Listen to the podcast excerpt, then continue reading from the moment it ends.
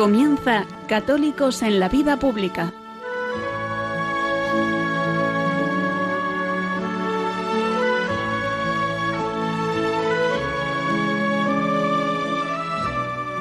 Un espacio dirigido en Radio María por Luis Zayas.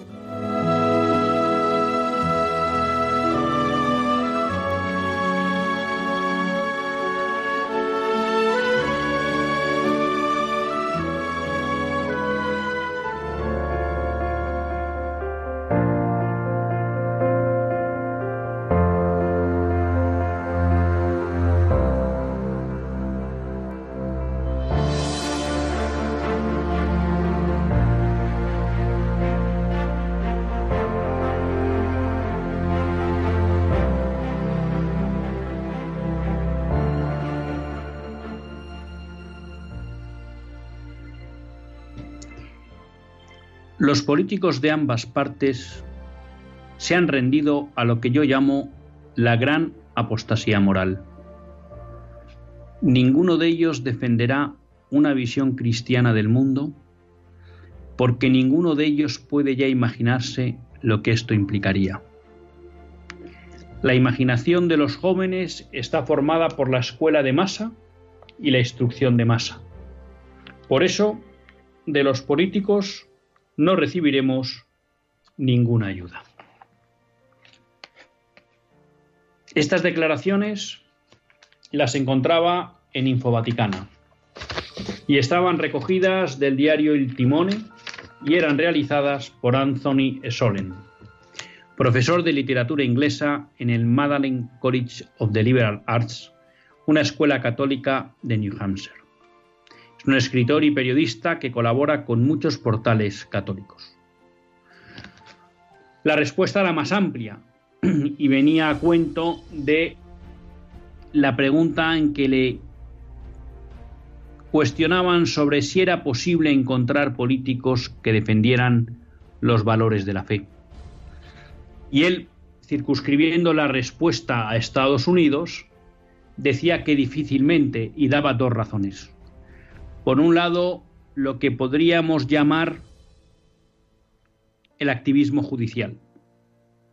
Mm, eh, esto es algo que se viene sosteniendo desde hace tiempo en Estados Unidos y es que de alguna manera el Tribunal Supremo ha usurpado las competencias propias del Poder Legislativo y se está atribuyendo autoridad para interpretar las leyes. No para decir si son conformes a la Constitución, sino para interpretar conceptos jurídicos.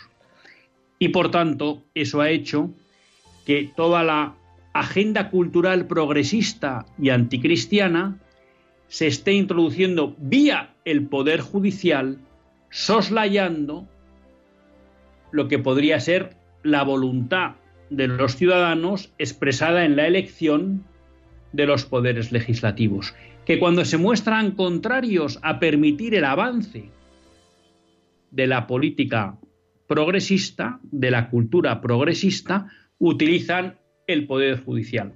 En los últimos programas eh, nos hemos hecho eco también de cómo en varios países sudamericanos, por ejemplo, la implantación de la ideología de género, la equiparación de las uniones entre personas del mismo sexo al matrimonio o incluso la introducción del aborto creo que la semana pasada o la anterior comentábamos también el caso de Corea del Sur, se estaban produciendo no a través de las cámaras legislativas, sino fruto de sentencias que estaban dictando los tribunales supremos o constitucionales, que soslayando la voluntad popular imponían la aplicación de la agenda progresista.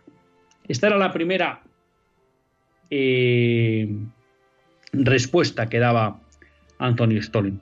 Pero la segunda causa que apuntaba era, era doble. Por un lado decía, es imposible encontrar en los políticos de ambas partes, republicanos y demócratas, defensores de la fe, porque se han rendido a la gran apostasía moral. Y apunta más, porque dice, y en muchos casos, no lo dice él, pero se podría interpretar, esta apostasía es inconsciente, porque a pesar de querer ser cristianos, ya no saben lo que es una visión cristiana del mundo. Ya no saben imaginarse qué sería una sociedad cristiana. Una sociedad iluminada por los principios de la fe cristiana. Y apunta a la causa, porque han sido formados en la escuela de masas.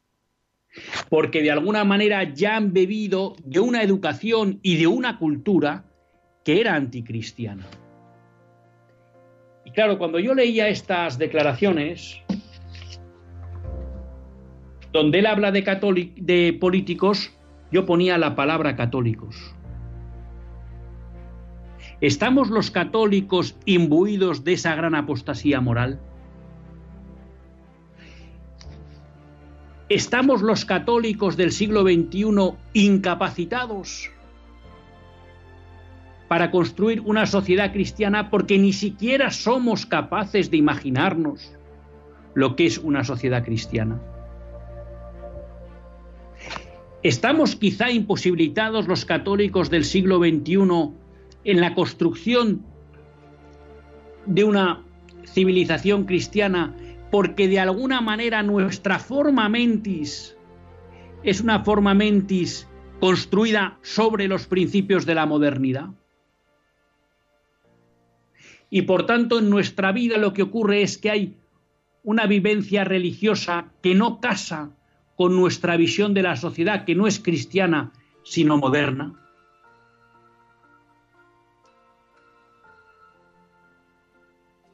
Estas son las preguntas que me sugería la reflexión que hacía Anthony Stollen. Y si ustedes me preguntaran, les diría que creo que tiene razón. Porque en el fondo, el liberalismo, la raíz del liberalismo, se ha infiltrado en la conciencia de los cristianos. Y si bien quizás los cristianos no somos relativistas como son los liberales y reconocemos que hay una verdad, si nos hemos tragado el mantra liberal de que en la sociedad tienen que caber todas las propuestas y todas las opciones. Con lo cual, lo que podría ser, vamos a llamar, un no relativismo teórico, se convierte en un relativismo práctico, en un relativismo de hecho, porque los propios cristianos aceptamos que la verdad no tenga peso en la vida social. Y alguien me dirá, ponga un ejemplo. Pues un ejemplo claro es aquellos católicos que dicen, hombre, yo no estoy a favor del aborto, pero no creo que se deba prohibir. Hombre amigo, si el aborto es un mal, y es un mal al grado de suponer la muerte de un inocente, no cabe que esa actitud quepa, ese comportamiento quepa en el ámbito social. Y por tanto, si se produce, debe estar penado, como pasa con la violación, como pasa con el incesto, como pasa con el asesinato, como pasa con el robo. Es lo mismo que aquellos que dicen, yo no estoy de acuerdo en que el matrimonio sea una institución no heterosexual, pero no me importa que se legalice o que se concedan los mismos derechos a otro tipo de uniones. Hombre amigo, si la vivencia de la sexualidad tiene un sentido, si hay una verdad que nos muestra cuál es el sentido correcto de la sexualidad, no tiene sentido, no es correcto que en la sociedad le demos carácter legal a comportamientos de la sexualidad que no van acordes a la naturaleza del hombre. Y podríamos seguir poniendo muchos ejemplos. ¿Qué vemos ahí? Católicos que en el fondo no somos capaces de entender ¿Qué es una sociedad cristiana? Que es una sociedad cristiana que desde sus instituciones, que desde sus leyes, promueve el bien común. Y que es una sociedad que lucha por promover el bien y la verdad y por erradicar o dificultar el error, el mal. ¿Quiere decir eso que en una sociedad cristiana todos los actos inmorales son perseguidos? No. ¿Quiere decir eso que en una sociedad cristiana se obliga a todo el mundo a comportarse necesariamente como un cristiano? No. Pero lo que quiere decir es que en una sociedad cristiana el mal, el error, no tienen derechos. y que una cosa es acoger, disculpar o no perseguir, según el tipo de error o mal que cometa, y otra cosa es dar carta de naturaleza como si fuera un bien a los comportamientos inmorales o erróneos. Y yo creo que por aquí va Anthony Solen cuando dice, hoy no somos capaces de imaginarnos lo que es un mundo católico, una sociedad cristiana. Y ya digo, creo que la primera causa es que la raíz del pensamiento liberal se nos ha infiltrado y nos hemos tragado esa teoría de que la fe solo debe tener cabida o influencia en el ámbito privado y no en el público. Y la segunda razón es que los católicos no bebemos del magisterio porque si los católicos conociéramos el magisterio, y en especial su doctrina social, sabríamos cuáles son los principios y las concreciones que deben iluminar y fundamentar una sociedad cristiana. Pero entre que nos hemos dejado inocular el virus liberal y entre que no conocemos la riqueza del magisterio y su doctrina social, al final lo que nos hemos vuelto es quizá en hombres sí, que podemos tener una vida de piedad, una relación fuerte con Dios, pero que somos incapaces de construir civilización cristiana. ¿Qué es justo lo que fueron capaces de hacer nuestros antepasados. Desde los monjes benedictinos que fueron capaces de reconstruir el imperio, la civilización romana, a través de la civilización cristiana y mejorarla. Desde nuestros antepasados españoles, que fueron capaces de llevar la fe a toda Hispanoamérica y además civilizar aquellos territorios. Y desde todos esos misioneros de la Iglesia que junto con la fe han llevado civilización, pero civilización cristiana.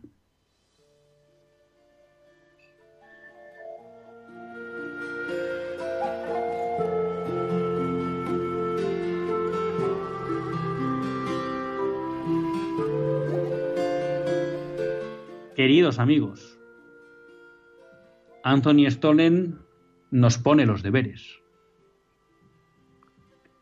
Tenemos que sí, tener un corazón arraigado en Cristo, porque si no construimos ideología y no civilización cristiana. Pero también es necesario que sepamos ver cómo se nos ha inoculado ese virus liberal y cómo a través del magisterio y la doctrina social podamos coger los fundamentos para que realmente vuelva a surgir una civilización cristiana, donde el bien, la verdad y la belleza sean promovidos y defendidos.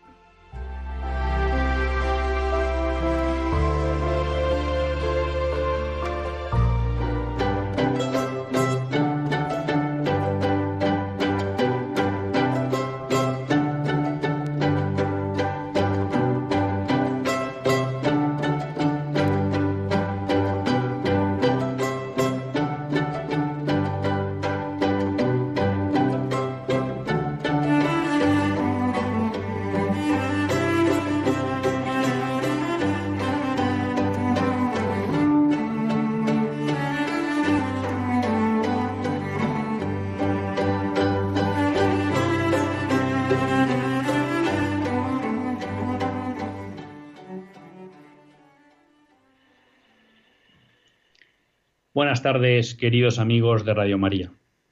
Un lunes más volvemos fieles a la cita con todos ustedes para hacer este programa, Católicos en la Vida Pública.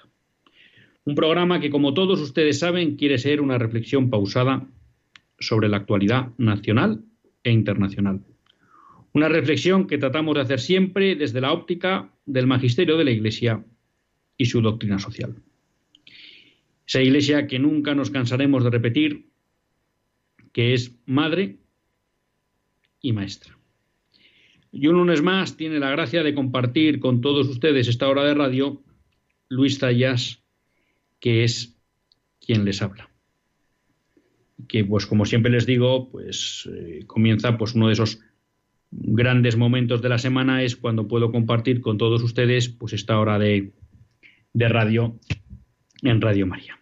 Ya han visto que hoy no he metido la pata en la entradilla, pero la realidad es que seguimos haciendo el programa desde casa, con lo cual pues eh, lo hacemos por Skype, pero como lo estamos haciendo en directo, pues si Dios quiere y ustedes les apetece, pues podrán participar con sus preguntas o, o comentarios. Como siempre digo, pues eh, hombre, en Radio María siempre se hace un esfuerzo importante para fomentar la participación de los oyentes. Es una radio pues muy viva. Y por otro lado, pues yo siempre les digo que es la parte que más me gusta del programa, ¿no? En esa que podemos interactuar y realmente pues conocer de primera mano sus opiniones y comentarios. Así que les animo a que tengan listos lápiz y papel si no se conocen el teléfono para que cuando lo recordamos pues ustedes puedan, puedan llamar. Ya saben que, bueno, pues uno siempre considera que Radio María es una familia y a veces pues uno abusa un poco de, de la familia y pues son muchas las veces que les he pedido oraciones, ¿no? Y la verdad que hoy pues traigo el saco lleno, traigo el saco lleno porque además bueno, pues uno ha vivido en carne propia como cuando se pide a la familia de Radio María que rece por una intención, pues uno nota, nota, ¿no? El poder de esa oración, ¿no? Y, sí, les quería pedir por, por varias peticiones, perdonen que abuse, pero, pero bueno, es lo que tiene considerarse parte de una familia. Y es en primer lugar, quería que les eh, pedirles oraciones por Luis, una persona muy querida que murió ayer pues para que el Señor lo acoja en su seno y le dé ese abrazo fraterno, ya para la vida eterna, ¿no? Un, abrazo pues que ya será para siempre, ¿no? Y que recen por su alma. Les quería pedir, eh, pues por mi suegra, porque hemos tenido un percance grave, que parece que está evolucionando bien, bien, gracias a Dios, pero bueno, todavía queda, queda trabajo por hacer, ¿no? Entonces, pues les pido oraciones para que realmente pues, se pueda restablecer perfectamente, ¿no? Y pues todo esto pues haya quedado simplemente en un gran susto, pero que se quede en un susto.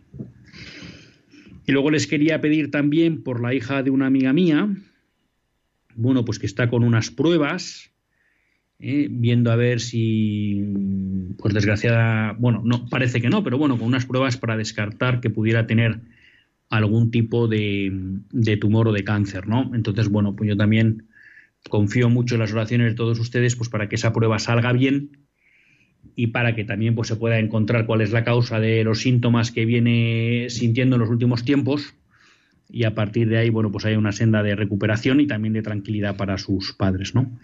Y pedirles también en esas oraciones, pues que pidan por la, bueno, pues por la fortaleza, tranquilidad de, de sus padres y familiares.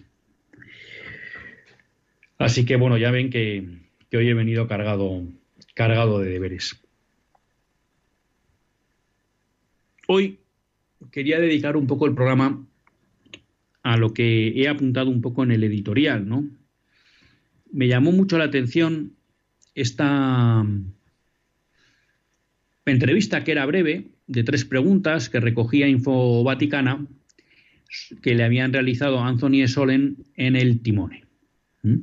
Bueno, mm, la primera cuestión que, le planteaban era, eh, por lo que he puesto en el editorial, ¿no? realmente si se podía esperar algo de los políticos a la hora de defender los principios de la fe. Bueno, y como les comentaba, Antonio Solen decía que no. Y decía que no por una doble razón. En primer lugar, porque la imposición de la agenda cultural hoy, visto que por la vía legislativa de los parlamentos, pues está encontrando más reticencias de las que podían suponer los promotores del nuevo orden mundial, pues ante eso han decidido cambiar la estrategia y la están imponiendo vía sentencias de los tribunales supremos o constitucionales, ¿no?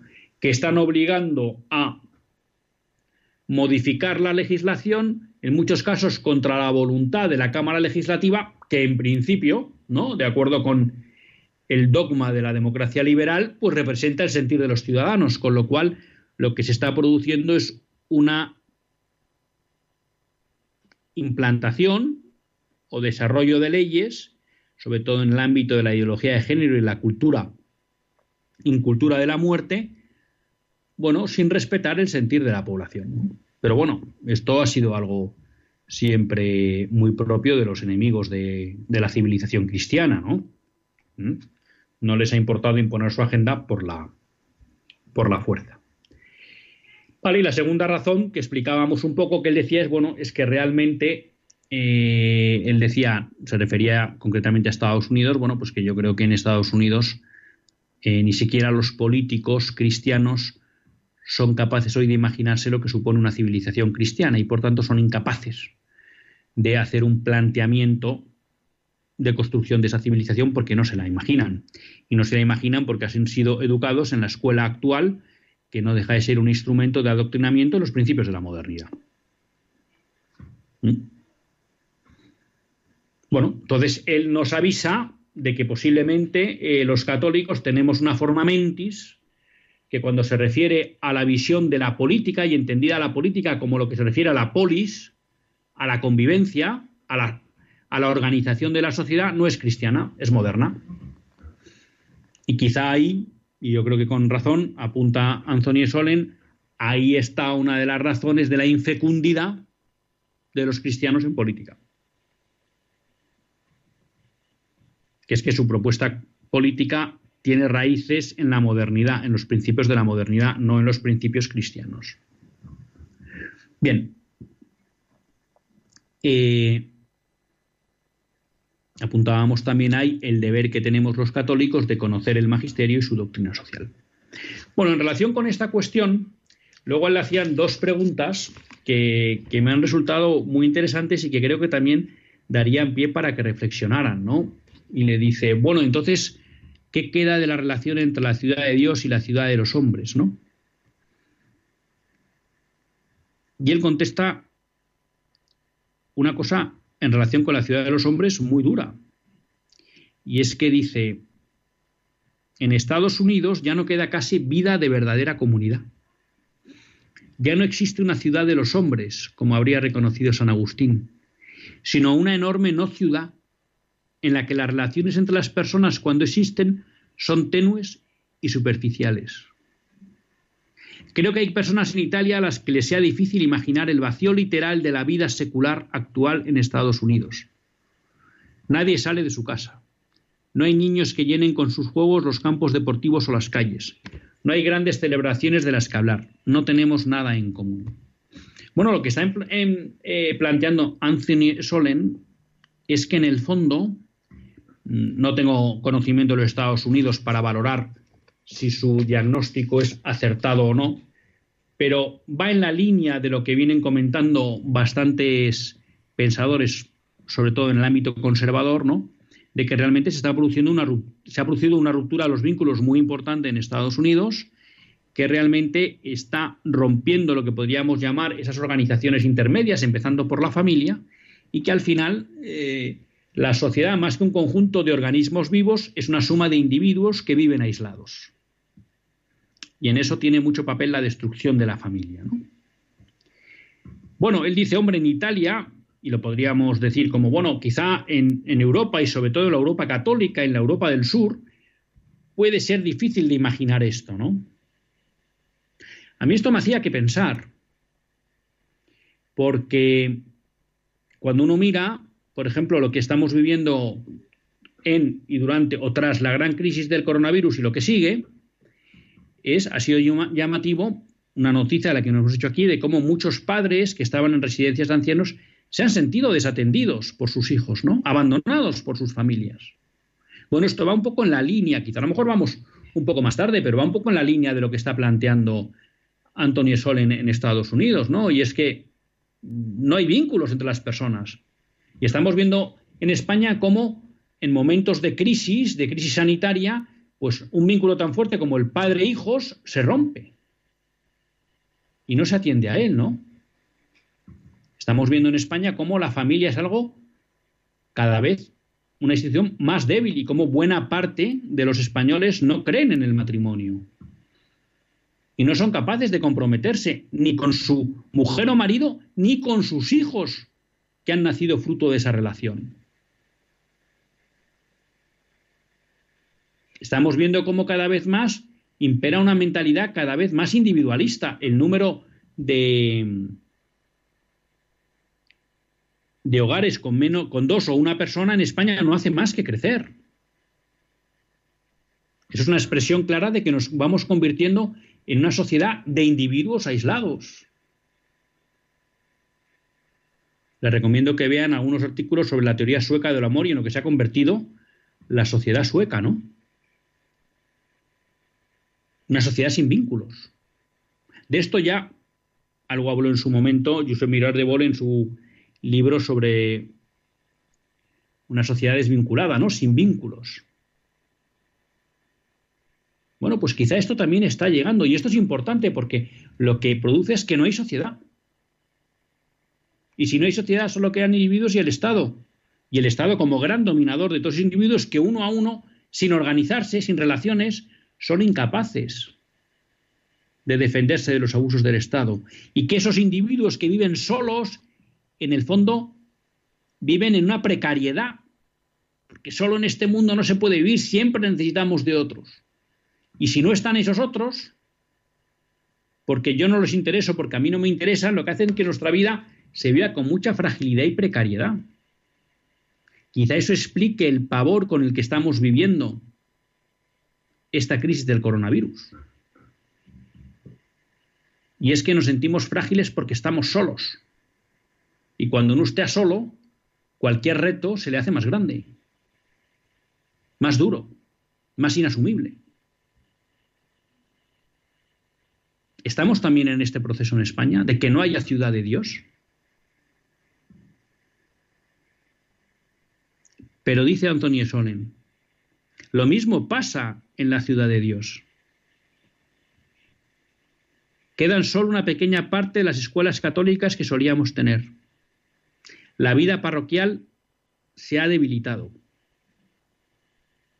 Hay católicos que han respondido reformando las antiguas escuelas según directrices católicas, haciendo mayor énfasis en las antiguas artes liberales. Otros han instituido nuevas escuelas. Muchos se educan en casa. Muchas de estas personas son conscientes que viven en una ciudad bombardeada que hay que reconstruir desde los cimientos. ¿Es vigorosa la ciudad de Dios hoy en España? la Iglesia? ¿Nos comprometemos, nos implicamos en nuestras parroquias? ¿Nos implicamos con las instituciones educativas que quieren educar en católico y las apoyamos?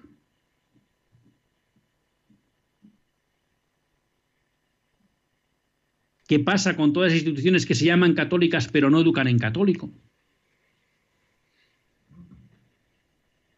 ¿Hay cultura católica?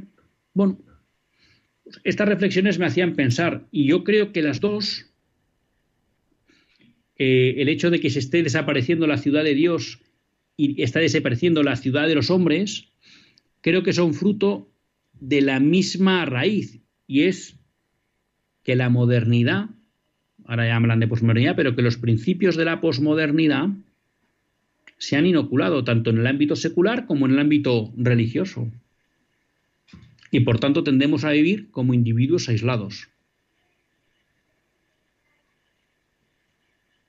Y la sociedad no es una suma de individuos y la iglesia sin comunidad es una comunidad, no es una suma de individuos. No podemos vivir la fe solos, no nos podemos salvar solos. Con lo cual creo que nos da claves importantes Antonio Solen en su breve entrevista para reflexionar y para tratar de entender qué es lo que está sucediendo y por qué. Porque esto engancha con otra cuestión que quería comentar con todos ustedes tras hacer un, breve parón musical, y es la, cuestión de la batalla cultural. Algo que se ha puesto muy de moda eh, en, los, en, el mes de agosto, ¿no? a raíz de la destitución de Cayetana Álvarez de Toledo en la portavocía en el Parlamento del grupo del Partido Popular, ¿no? Y bueno, pues bueno, ella en sus declaraciones pues ha dicho, bueno, pues es que el presidente del PP, Pablo Casado, renuncia a dar la batalla cultural, yo quiero dar la batalla cultural. Bueno, y, esta situación ha provocado pues que en muchos periódicos, por ejemplo en el debate de hoy, que es una página web que les animo a leer porque se sale un poco de un seguimiento del día a día de la actualidad y nos plantea eh, artículos de fondo que nos ayudan a entender o a, coger claves de lo que está pasando. Pero bueno, en, hispanidad.com y en, otras revistas, bueno, pues ha empezado, o en los periódicos, no, bueno, la batalla cultural, sí, no, ¿qué es? Pim, pam. Claro, la pregunta que surge a raíz de, lo, de esta entrevista con Anciano Solín es, ¿cómo vamos a dar los cristianos una batalla cultural si es posible que no seamos capaces de hacer una propuesta cristiana.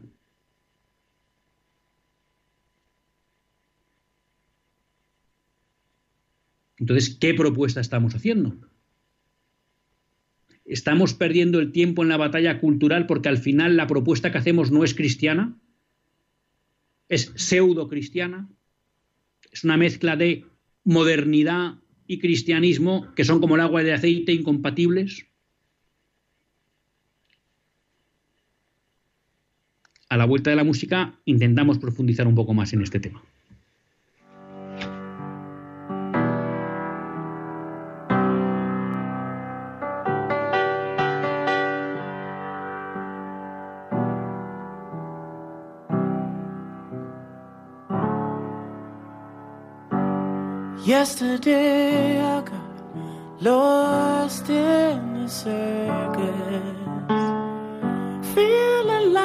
Such a mess.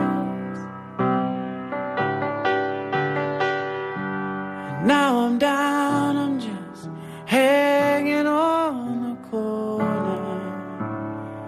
I can't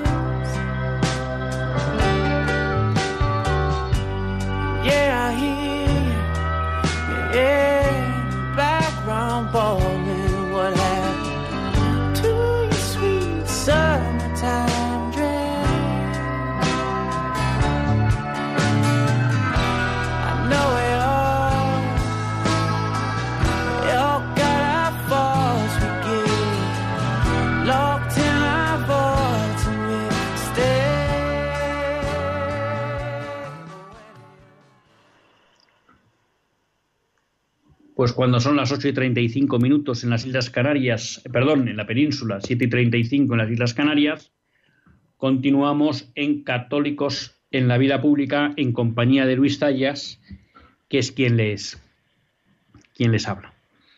Como les decía, si quieren participar en el programa, pues pueden llamar al 91 005 9419. 91 005 9419. Y creo que, bueno, por, ser fiel a, a, los compromisos, pues tenemos ya alguna llamada con Jesús de Madrid. Buenas tardes, Jesús.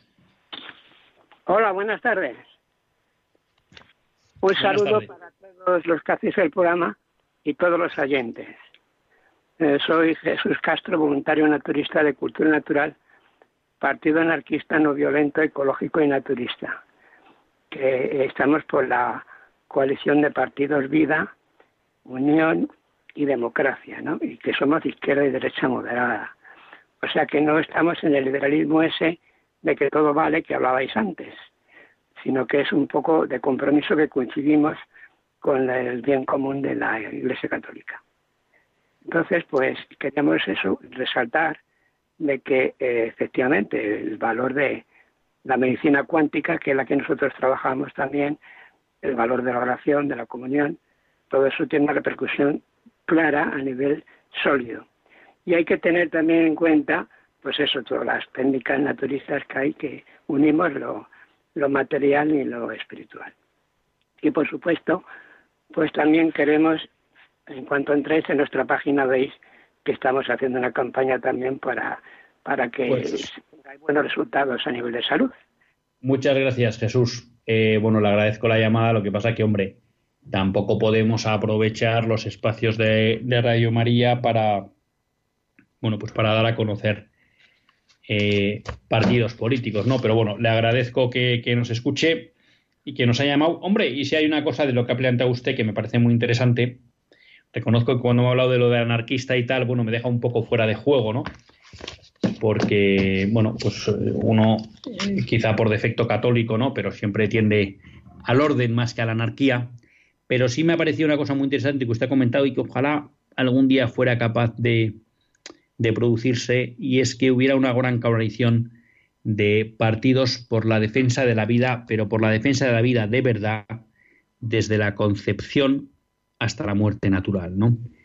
Porque yo creo que ese es el gran drama de nuestra sociedad, esa es la gran línea roja de nuestra sociedad, y aunque solo ah, puede parecer un poco quimérico, ¿no? E incluso un poco naif o ingenuo, eh, pero si realmente se llegara a una gran coalición, que aunque solo hubiera un punto común que fuera derogar, ¿no?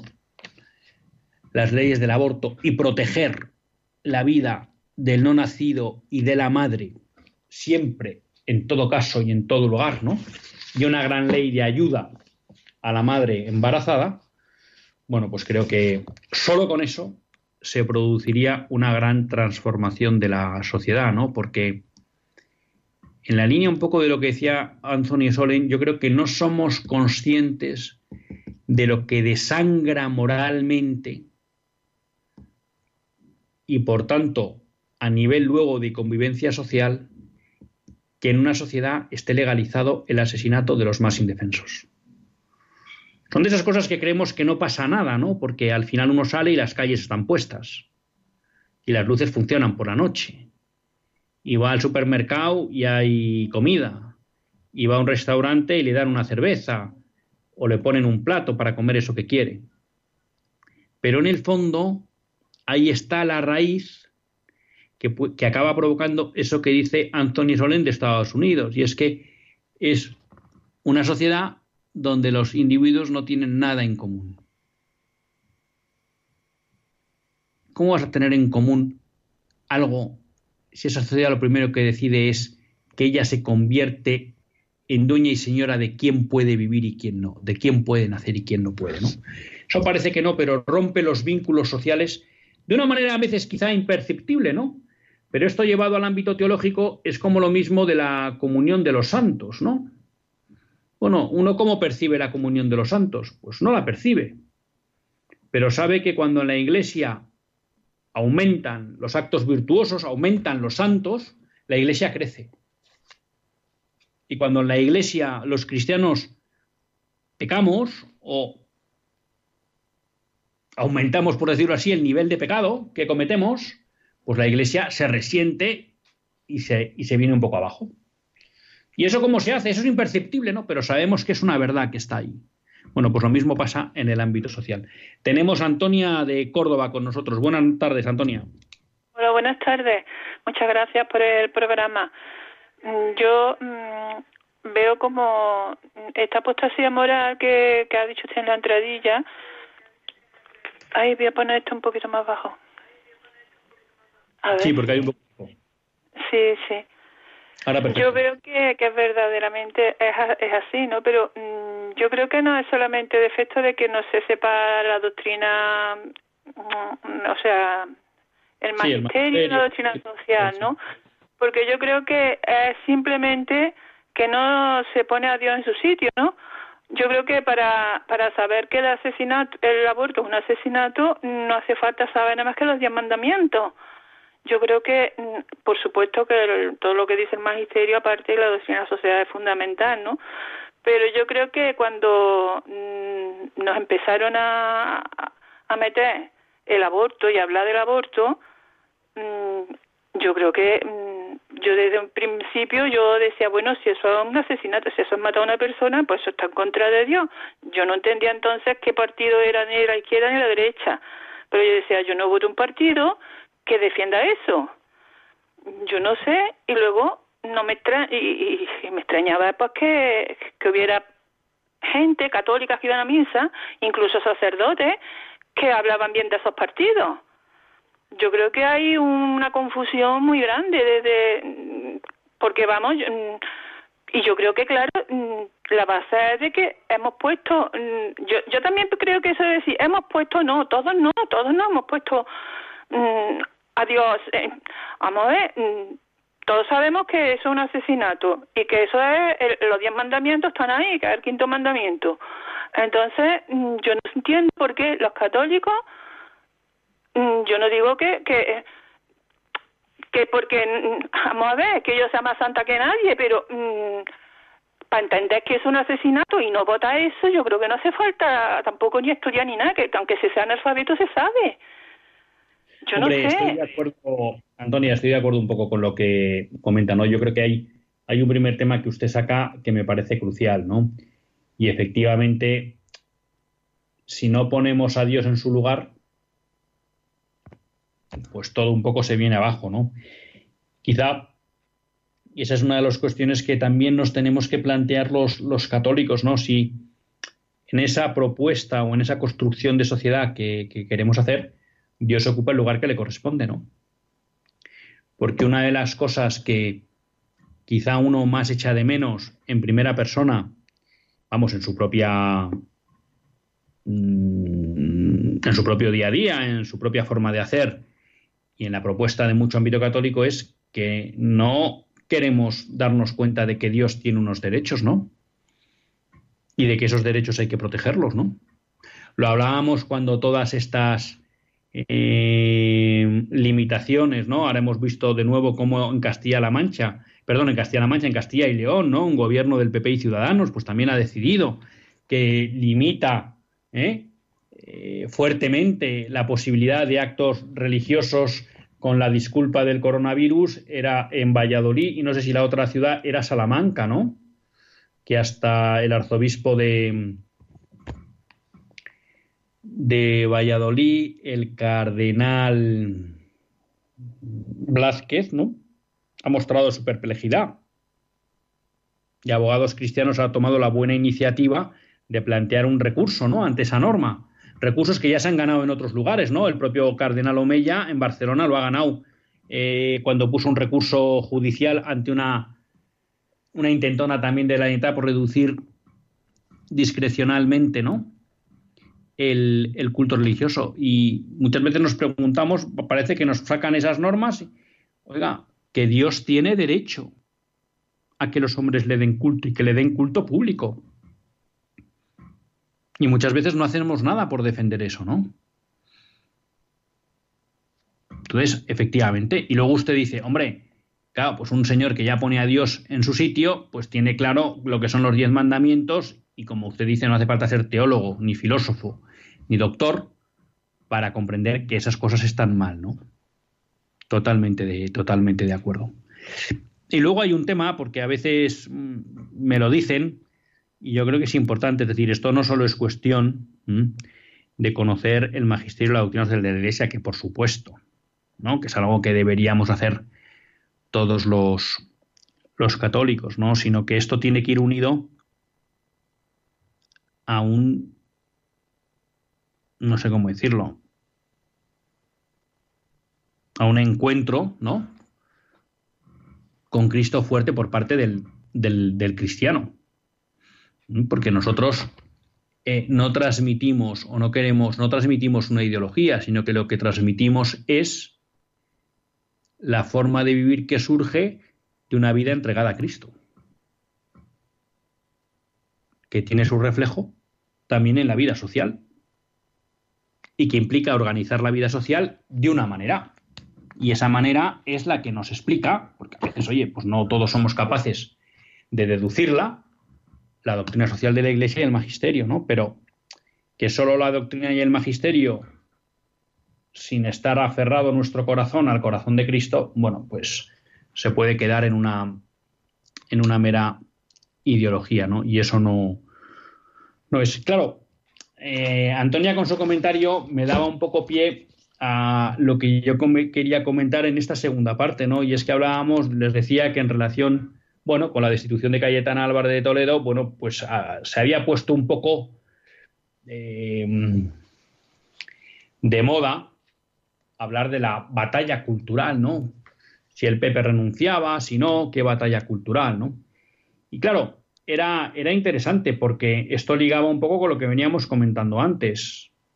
¿Qué batalla cultural queremos dar los católicos? Porque a veces en nuestros discursos decimos, bueno, lo que queremos es libertad para poder ser como queremos ser. Y otros que sean como quieren. Pero vuelvo a lo mismo, eso no es una propuesta católica.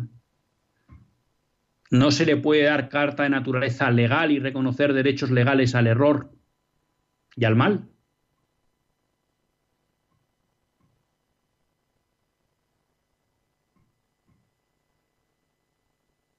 por dónde debe, creo yo, construirse lo que es una propuesta católica, me atrevería a decir clásico católica, en el ámbito político. Claro, lo primero por reconocer el lugar de Dios en la sociedad. Como nos recordaba Pío XI, ¿no? Cuando instituye la, fiesta de, de Cristo Rey. Dios es el Señor, Cristo es el Señor de todas las cosas. Dios es a lo que se refiere a lo que está ordenada toda la vida social, ¿no? Claro, hablar de Dios en esta propuesta cultural, poner a Dios en su lugar, quiere decir defender que existe una verdad. Pero no no en el sentido solo de que no somos relativistas, sino que no se puede tratar por igual la verdad y el error, ni se les puede conceder el mismo trato en el ámbito social. La verdad se promueve y se defiende, el error se persigue o en su caso se tolera cuando lo exige el bien mayor. Cuando la prudencia política entiende que es mejor tolerar un error que combatirlo. Pero no se reconoce, no se legaliza. ¿Mm? Es más allá de decir que hay una verdad. Es decir, que no pueden tener el mismo trato verdad y error. Claro, si hay un Dios y hay una verdad, hay una naturaleza. Y ahora estoy hablando de naturaleza en el sentido metafísico. Principio intrínseco de movimiento en el ser. ¿Qué quiere decir esto? Que nosotros podemos conocer esa verdad que existe. Y muchas veces esa verdad, cuando se refiere a los seres, a los entes, está inscrita en su naturaleza, que nos indica cuáles son los fines para los que está hecho ese ser y por tanto cómo debe ser su vida. Y entonces aquí vuelve una propuesta mora, una propuesta cultural contraria a la modernidad y es que del ser se deriva el deber ser y voy con Teresa de Barcelona y entonces quiere decir que cabe reconocer que existe una moral objetiva que la descubrimos en el conocimiento del ser y que de ese ser de ese conocimiento del ser se deriva el deber ser, el cómo debe comportarse el ser para alcanzar los fines que le son propios y por tanto alcanzar su plenitud.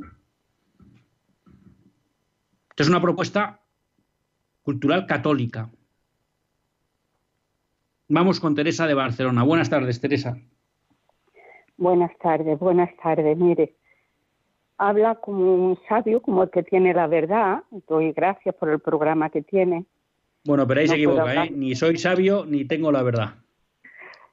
Bueno, es que el Señor. Lo que aprendo de la iglesia con mis fallos. Perdone, pero el Señor le da la sabiduría a los humildes. Mire, esto es un problema muy profundo, muy terrible, y creo que los cristianos también nos hemos dormido dejando que estos políticos hagan lo que les dé la gana. Porque como usted antes ha dicho, y mi paisana de Córdoba, que yo estoy en Barcelona, pero soy de Córdoba, y esta mujer tan llanamente, pues es lo que dice, no hay que ser muy inteligente para saber que Dios dice no matarás. Y matar a tu propio hijo en tus entrañas, donde tendría que ser el lugar de protección para una padre. Yo soy madre y yo estaba pendiente de mi hijo día y noche en la cuna y, y no me retiraba de él si respiraba, si no respiraba.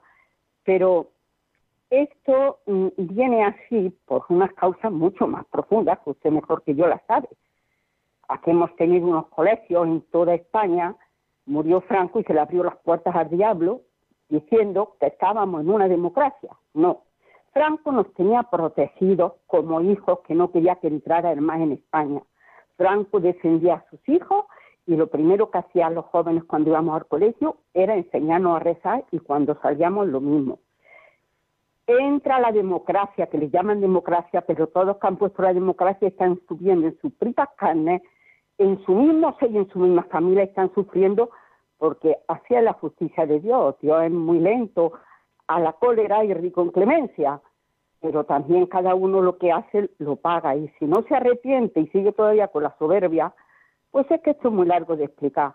Unos políticos que habían estado aprendiendo en colegios buenos de jesuitas porque eran los mejores que había y porque eran donde mejor enseñaban y muere Franco y atacan a la iglesia y empiezan a quitar los crucifijos de los colegios y empiezan de las instituciones a quitar a Dios y empiezan a decir en, los colegios, y esto cuando se ha sufrido en sus propias carnes, como yo lo he visto con mi hijo, y cuando me di cuenta, confiada a que a mi hijo lo enseñaban en los colegios, porque cuando uno iba, lo primero.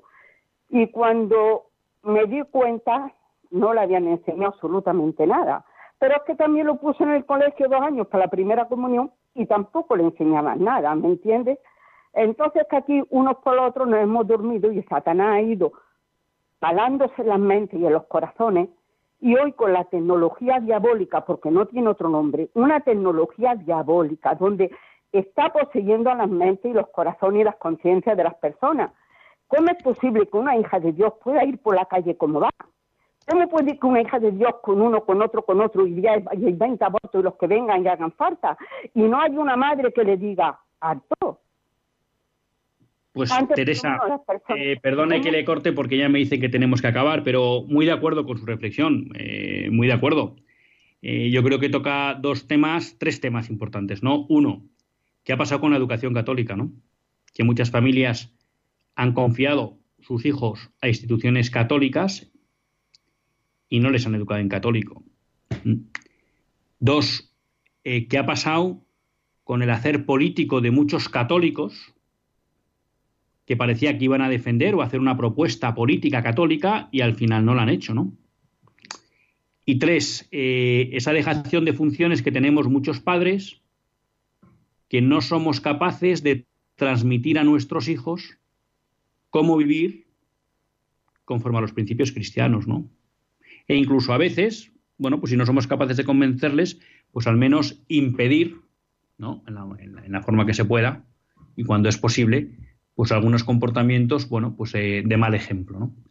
Pero muchas gracias por su, por su intervención. Disculpe que le corte, pero, pero me decían que no nos queda tiempo para más, más que para despedirnos y también recordarles, bueno, que el próximo día 10 de septiembre eh, hay una votación importante en el Congreso porque se vota si avanza la ley de eutanasia promovida por el PSOE o salen adelante dos propuestas de cuidados paliativos del Partido Popular y Vox, que bueno, plantean los cuidados paliativos como una alternativa a la eutanasia, que es la propuesta que es acorde o respetuosa con la antropología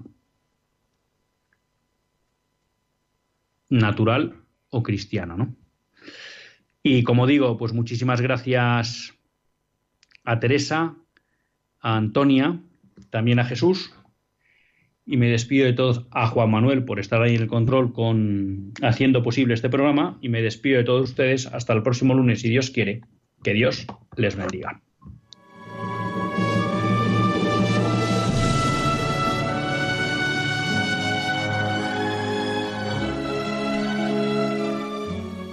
Así concluye Católicos en la Vida Pública, un programa que dirige Luis Zayas.